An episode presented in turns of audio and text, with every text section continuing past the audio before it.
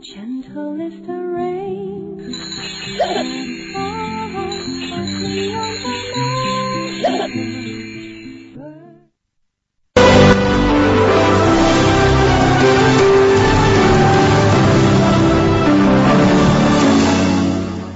锵锵三人行，你们好，阿宝。嗯，刚才这个伟哥饶有兴致的跟阿宝在探讨奶奶是什么东西。啊，这个奶奶呢，这个河北叫妈妈啊，也像官方呃这个最正规的普通话就叫乳房。嗯嗯，就是有一个男的呀，这真事情啊，嗯他这个吃这个吃雌性的物质太多了，什么鸡翅膀啊，包括鸡蛋啊，呃这些吃多了以后呢，他这个乳房变 变异，变到什么呢？不是说是一般男的胖了，是整个这儿都胖，他就那个地方突出起来了。所以现在已经大概是净吃鸡肉和鸡蛋，啊，包括这个水产品啊，已经大概有半年多了。哎，咱们不是要谈这个，咱们要谈昨素食了，素食啊对说昨天不还讲麦当劳嘛啊？对对哎，阿宝说，阿宝说这个麦当劳为什么成为一种文化？嗯至少广告是一种文对，化是。对。其实我我今天主要不想不只是想讲麦当劳，因为我们真的从小看麦当劳的那个这个广告长大。但是其实麦当劳的对手肯德基这几年也都非常的努力，千万不要忽视他们的存在。对对对我特别称许麦当啊肯肯德基在台湾做的广告，嗯最近有一个他们常常在播，其实已经播了一整年了，但是已经成为台湾人的口头禅了，你知道？嗯有一个孕妇，她呢老公对她非常好，的就喂她吃点炸鸡，吃炸鸡，然后说：“哎呀，老公，小孩动了。”然后那个老公那个都凑到那个老婆肚子上说：“什么话要跟爸爸说啊？”这时候就配了一个小孩子的话，就是。这不是肯德基，这不是肯德基，意思就是他们要吃正牌的炸鸡才可以。对，然后呢，另外还有广告，我觉得也挺有趣的，就是呃，有一有一个人他去肯德基点餐，而且他点的非常的 smart，就是说我要点这个餐配那个餐加这个餐，然后看起来非常厉害。这个时候，全餐厅的人都竖起大拇指对他说：“您真内行！”而且还要用这种北京的口腔跟他讲话。所以“您真内行”这个词儿，前一阵子在台湾也特别的流行。啊然后大家说什么就说“您真内行”，其实就是从这些广告延伸出来的。所以我觉得这些素食文化其实不只是吃这么简单而已，已经包含影响了我们生活中非常多的东西。没错没错，就是我最近有一句名言呐，广告才是时代的最强音呐，这就说哎呦明啊。你说这个呢？刚才就是说我我昨天不也讲过这个，就是日本的这个营养学家特别多，嗯啊，就深入到生活的各个领域，所以日本人的这个生活质素也很高。那么同时就讲这个饮食文化里面有一个科学的态度，科学态度呢，你比方刚才说，虽然肯德基吃了。啊，有有些副作用，但是它的也的也有正面作用，包括吃鱼。废话，没有正面作用。吃饱吃饱啊吃饱了消极老鼠药了吗？你比方说刚才我就讲，就是说你你要吃这个，假如你说呃人要是性生活的话呢，就要多吃蛋白的东西。嗯蛋白的东西呢，主要是由动物摄入，动物食品摄入，靠这个人工蛋白呢就比较弱一点，就是吃豆类的。相反呢，你的脂肪多呢，要去脂肪，吃什么呢？要吃芹菜，要长纤维的东西，多纤维的东西。那比方最有名的呃纤维治这个高血脂、高血高脂肪的东西是什么？就芹菜。芹菜虽然有正面作用呢，它同时也有负面作用。什么呢？负面作用是什么呢？杀精子。哎，你要看那个人老在那吃芹菜啊，他就可能准备上床了。为什么呢？他等于吃避孕药呢，在那。哎，对他对男生女生都有用。主要是男生，哦主要是男生。只看你看那外国人吃我是那吃那个个吃你的名字的，没听说吃芹菜。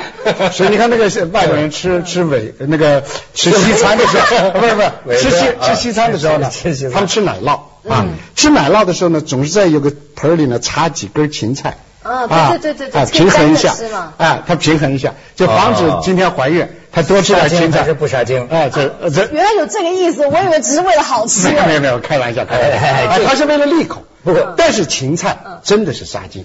哎呦，我听这个多了，还有说是抽薄荷烟啊杀精，对这个啊。不过伟哥，你真是说到点子上了。嗯最近呢，形势很危急啊，这个这个这个问题跟我们每一个人都密切相关的。嗯嗯当然阿宝你没有，就是说，哎，伟哥你可以做贡献。最近这个呼吁啊，精子库告急啊。哎呦，啊，那 个伟哥哎呦跃跃欲试，好紧张哦不是精子库告急，你知道吗？两院院士钟南山先说了，他说呀，四十年来男性的精子数目基本上已经下降了一半。哎呀你知道上海的一精子库，就是说来捐的，最后发现呢，严格要求之下，只有百分之二十几的捐精者的精子啊能达到标准，哎呦，而且本身现在主要问题是捐的人就不多呀，那精子库就就就就就就告急啊。它这里面有个有个问题，有个法律上的问题。你比方说的，就是说捐精子的人呢，你要有保密协议的。国外也是，我捐了以后呢，将来生的这个孩子，我们互相都是互相都不能知道的不能寻找的啊，不能寻找的。但是现在呢，国外已经出现新的问题了。现在很多要讲人权，而我出生了，我不知道我爸爸是谁，我就不行。你这个法律是不合法的，你应该立法，任何一个捐精子出生的人，他有权利去找自己的父母。所以现在英国呢，去年就准备立法。容许这种试试管婴儿或者捐精子，甚至捐卵子，不管是捐什么子啊，这两个子的任何一子生出的孩子，他们有权去寻找自己的父母。哎这给捐精子的人造成压力了。是，而且还有问题呢。嗯你好比说，就啊，你保密，按说保密是对的，嗯但是你保密了，那假如说是我捐的，嗯我将来又跟别人结婚生子，嗯我生出来这个孩子缘分很难说啊，有时候奔着父亲的小精子就去了，就那真啊，他找着了。他找着的万一是我捐的那家生的这个那就是孩子，琼瑶的小那不是呃乱伦吗？嗯，不仅太危险哎，你还那乱乱伦，畸形儿都出来了。对，还有还有个什么呢？他找回来这个原来这家人啊，人家是个大富豪，比方说后来发财了，这个人呢，从这个血缘关系，他有权分家产来的。我过来了，这是是非婚生子女也可以？非婚生子女享受婚生子女一样的继承权，人工受精的是一样，但他继承财产全中国也是这样的法律人。难怪没有人要捐的嘛，因为麻烦太多了。嗯可是这样其实那那你何必弄一个精子库呢？对不对？所以精子库要保密阿？宝，嗯你知道不孕不育者的痛苦对，吗？所以啊，我就说你看过不孕不育医院的广告吗？看过，而且我很喜欢看有一个不孕不育的医院呢、最近还办了二三二周年还是三周年的妈妈的聚会，还请了明星来唱歌，跟医师们就哭，然后开心说：“哎呦，谢谢你们帮助了我一次。”对对我超爱看这种广告的对嗯，所以我特别能够了解他们渴望有下一代的心情。但是，但是你说实在的，如果没有办法解决这些疑虑的话，精子库的库存量终究会是一个很大的问题，一定是供不应求的。对，所以咱既然普及一下这个哈，也给大家那个忽悠忽悠。没见过那精子库，那重重设防，恍若银行金库啊！说实在，你是不是去过？啊你是不是去过？我看了之后很神往啊！你们给咱看那照片儿，你看精子库还在大门啊啊，人这是精子库了啊！来看，哎，好，取经是一，取经是二。人家说了，那个这里面了，哦，哎，两间独立温馨的小房子，床上铺着整齐的床单，单人床，洗手盆儿，哎，这放着那个什么捐精的教育片儿我估计啊就是毛片一类的。然后墙上挂着两幅人体艺术画，这一个很好很好的氛围是吗？伟哥，你其实挺舒服的这里 啊。对然后我们再看下边的，哎，这是街头，你知道吗？您是否因为没有孩子感到苦恼？您是否没有因为合适的精源感到无助？本麦精公司愿为您提供品质优良的精子，可助您解决问题烦恼。本公司拥有不同年龄段的精壮男子 可供选择。好，然后你再看下一张，这是大学体育系男生宿舍外墙上的广告，你知道吗？就是上面写着。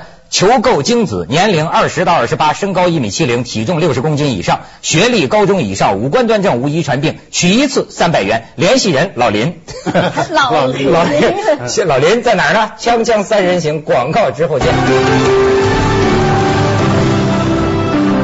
阿宝，我问你一个假设性的问题，因为咱这儿只有你是女的。好来吧。假如说你深爱着你的老公，嗯但是你的老公呢，这个精子就你就质量不合格管用，那怎么办呢？于是你想到精子库去取一个精子，嗯，那这个时候你会对这个捐精者的体貌特征有什么要求吗？嗯，好了，如果我今天不得不做这件事，就是我们也真的很想要小孩的话，嗯那我当然希望，呃，这个捐精者的样貌跟我老公越接近越好。啊，你也希望像啊？对对啊，那要不然小孩子突然长大了，然后质疑说，明明你们俩都双眼皮，怎么我是单眼皮？或者明明你们俩干嘛干嘛，为什么我是怎么样？这后患无穷，太麻烦。但我觉得更悲剧的是，嗯我跟我爸爸长得那么像，最后一查，原来还不是一个爹，不是不是不是啊不是他生的不是他亲生的哦不是他亲生的嗯，那不更悲惨？可是问题是就哦，应该这样讲，就看你想不想要守着这个。说实在，如果是如果是我丈夫没有办法生的话，我宁愿去，哦，我们很想要小孩，我宁愿去领养小孩子，啊减轻这个世界的负好，担。就是现在精子库很紧张，也没什么可挑的，嗯呃，只能挑一些大致特征。你是重相貌呢，还是重身高呢？诶，如果是这样的话，我我因为我本身比较矮，我当然希望他高一点。如果我要一个男生的话，对，啊就如果我要生个男孩子的话，那我当然希望他。这时候也不用想着跟老公像了。呃，我我老公应该不会太矮吧？我问你这个问题都是有所指的，因为现在就是供不应求嘛，嗯所以就发现很有意思啊。这个夫妻两个人去挑这个精子，最重视的是身高。哦一般要求身高一米七零，捐精者一米七零以上，甚至有要一米八的。哦，第二就开始重视你说的，嗯什么比如说我老公是卷发、双眼皮儿，那这个捐精者最好你们也找这个模样的。嗯。啊，你说这个捐精啊，我就想起这个文化大革命啊，叫呃伟大的革命旗手江青。啊，当时他说过一句话，但在内部在那个内地没有发表的，啊，在外面一本书上写的，就是当时他说这个繁衍后代啊，繁衍后代男人的作用实际上就是一粒精子。就是说，你十月怀胎，你也没江青说过这话。哎，你又不管什么事儿，这怀胎都是我的事儿，哎，生出来抱养、喂奶，什么都是我的事儿。男人你干什么了？男人你也就是一粒精子，可就这一粒精子，现在中国的男人做的还不好。你刚才说统计，现在就是精子库里的合格的这个精子，就采集啊，不要采集，采集这个合格率只有百分之二十，就是百分之八十不合格。那为什么不合格呢？那么我看了一个调查报告啊，这个男人的精子有八大杀手，哎，八大杀手，好，喝酒、喝酒，哦。抽烟，嗯，乱性。啊就是现在这个性的方方法很多嘛，嗯。他不管怎么解决，他都嗯。都渠道比过去多了，哎，这是还有就是这个吃有毒药的农那这个农产品，就是农药啊，农药残留，嗯。哎，还有乱用药物，就各种药物，包括刚才还有说是吃那种雌性激素性啊，雌性的这个呃呃太多的这种食物，嗯如此的，还有一个很重要的就是桑拿。这高温是杀精子的，啊对所以好多男的说我要防止我是是天天射是，因为我那天看到一，我那天正在上网，就是为了要看我们锵锵的资料，然后我就放在我的大腿上看你 notebook。锵锵的网页跟精子库链接了吗重点是，他突然之间跳出一个一个，就是呃，如果手提电脑用太啊久放在大腿上的话，也会杀精，因为它手提电脑温度很高。我幸好我是女的，所以我没有这方面的问题。如果是男生的话，手提电脑都放在大腿上用的话，辛苦烫坏了 辛苦了。就实际上是烫坏。哎呦，你说要注意那个现在是有三种，呃，统计上表明，城镇人口高文化程度，还有一种是什么？反正就是说城镇人口高文化程度，哦，电子环境工作的这种男性，他们的这个比较集中，啊，嗯。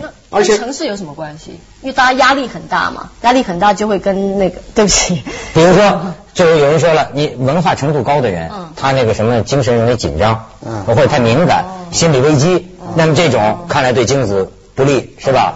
他悲观厌世嘛，他就干脆断子绝孙了。他人体不是 有一个 这这这样太难过了现在哎然然后你看人家这说捐精者的心态，伟哥，啊。你属于哪一种，对吧？我我他不捐。不不，我是你说捐他这个的捐也未必好使，他根根据他讲那八大杀手，我估计伟哥这个难说了。不是不是我我咱们这个那时候捐血啊，我就看捐血，我我捐过血，嗯。我觉得特别光荣，而且呢，好多那个困难家庭的父母为了支持小孩上学啊，他家里很困难去捐血，很悲壮。我就想，如果这个这种有人在网上说捐血和捐精子是一样光荣的，那个时候从这个角度讲，我就想，如果我孩子上不起学了，我悲悲壮的走到县医院里去，我到捐精室捐出精子来，然后来支持我孩子上学。是是是光荣啊，是光荣还还有金钱的荣光啊！你知道这这是一个巨大的市场啊说现在卫生部说运营什么几个精子库啊，嗯一份，你猜多少钱？不知道。几百块。哎呀，宝，你怎么这么低估我们的价值呢？因为不一样我们这这这直接这你说你说你说捐 捐精的人，当然是数多点，但是不能太便宜了哦，八百到一千。哦这么贵啊？然后你你作为一个患者，整个这个这个叫人家讲了嘛，这个受精的疗程呃，人工受精。四到五个周期内完成整个供者的人工受精，费用在五千元左右。按照上海上海一地十万对不孕不育夫妇来说，这是一个五亿元的市场，价值五亿元的市场啊！而且是光荣啊！人家不是，我就刚才说列出三种类型嘛，一种是热心型，热心公益，啊，没事捐捐捐捐啊，就热心公益，对为助人为乐嘛，对帮助别人，倒也不为赚钱。嗯再一种呢叫实用型，那就是想挣点钱。挣点钱儿啊，不是，还有一种是想查查自个儿的生育能力。哦他顺便帮你检查就对了。不是不是他顺便帮你检，你不让他检查都不行啊。然后再一种厌世型，你知道吗？他很有意思，想在世上留个后代，就是对于自己的这辈子啊，觉得很悲观绝望了，没什么活头了又。觉得自己养不起了啊但是又希望这个种能够留下去。对，管他是谁的呢，反正呢，别人掏钱养着我的孩子，我想起来也乐呵。阿宝，咱你说完了精子，咱说说卵子的事儿。假如你认为你这辈子要要孩子的话，哈，你心里有没有这种焦虑、危机感？就是说，到了哪个岁数，你会觉得，哎呦，这玩意儿得赶快呃，我听说是三十五，因为听说三十五岁以上，就是小孩子有得到唐氏症，因为是高龄产妇嘛，所以得到唐氏症的几率就会比三十五岁以下要来的高一点。哦我是有想过这个问题的。对你得想一想。你 干嘛这样？这我对我靠近了，我。没没没，你还远着呢。我我研究了一下，男的要不不是不值钱呐，多吗？嗯卵子就一个，嗯是吧？对对对是吧？就一个。所以人家有人说了，为什么年龄越大啊，，有时候也有两个。双胞胎。有哎，不，双胞胎有两种，有 两个卵子的双胞胎，也有一个卵子的双胞胎。对。啊 有研究啊。啊，这我啊我以前生物课都有学啊。就一般是一个，是吧？一般是一个一个一个一个一个就说一个月一个，哎，一个月一个。嗯？鸡鸡蛋是一天一个，对。哎，人是一个月一个。月一个。啊，不是不是，咱们别瞎说，我闹清楚了。嗯。就是说，她女性的卵子不是像男人的精子是随用随生的。啊不是不是。它是根本就有的。定期排放。一个月释放一个，对是吧？对它早就有了，所以人家就讲嘛，因为现在的环境污染很厉害，嗯人你注意到没有？比如说咱们在这间房子里，嗯墙里边可都是电线，嗯啊多少这个辐射呀？所以这个问题就在于哪儿？你这个卵子留着没用、荒置的时间越久啊，它可能受到环境因素的影响啊，就越大嗯，卵卵子是会排出来的，你知道吗？啊。不是，哎，卵子，我想问，这个卵子能不能冷冻存放啊？应该也可以。这个我不太懂啊，。你爱怎么着都行。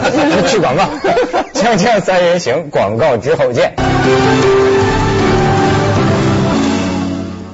其实精子和卵子的故事也不是会淫会道啊，里面一样有这个忠义千秋，也有这个问世间情为何物，直叫人生死相许，对吗？阿宝就有一个不是我，就去年台湾发生一件挺大的事情，就是好像有一位应该是像远警或者军人之类的因公殉职了，然后呢，他的女朋友其实已经论及婚嫁，算是未婚妻了。悲痛莫名，然后呢，一心想要希望能够他为他留一个后代，就想帮他生个小孩，所以就要求好像是国防部还是警察那边呢，就把他的精子，即即使他已经过世了，把他的精子从身体里面取出来，然后做人工受精，然后把他的小孩子生下来。这件事情那天台湾真是闹得满城风雨，甚至连法律都拿出来研究，就是因为第一，到底能不能够在死人身上取精？第二，就是因为法律还没有一个很严谨的过程，就来不及审理了，所以你随时可能会延误取精，因为取精可能这个尸体三天之后就已经没有办法再用他的精子了。所以那段时间每天呐、就学者也讨论，法律也讨论，电视也讨论，然后每天拍那女的哭啊哭啊哭啊，最后是因为呃男方的家长说我们不要做这个事，就我们谢谢你，真的很爱我们家儿子，但是我们不希望你为他做这么大的牺牲，你的人生还很长。那当然中间还是牵扯了一些，比方说经济利益。哎，对，因为他有储蓄的那种退种基金所以我说精子捐精荣光也有金钱的荣光。好多人想留一个种，未必是因为爱情，对吧？那这玩意儿很复杂。而且我现在觉得，你看这个伦理，你发现没有？就是说科技的发展呢，和这个呃过去的伦理是停留在一个中观世界上。但是科技发展已经到了微观，你发现没有？可是咱们的伦理理论水平还没到这个微观的层面上，所以就糊涂了。就好多一涉及到精子卵子这么个小玩意儿啊，你糊涂了，你你不知道什么是道德，什么是不道德。所以现在争论的就是这个嘛。按说，像美国有一个化学家预言，到二零四零年，全美国一半的男人没精子了，啊，不是，就是精子不管用了，就现在这个不行了嘛。啊就是未来你要科学幻想的话，可能男性的生殖能力或者人类的生物性的生殖能力在逐渐消失啊。那也许未来生产后代，真像在电影上说的，就复制了。那就跟大熊猫一样。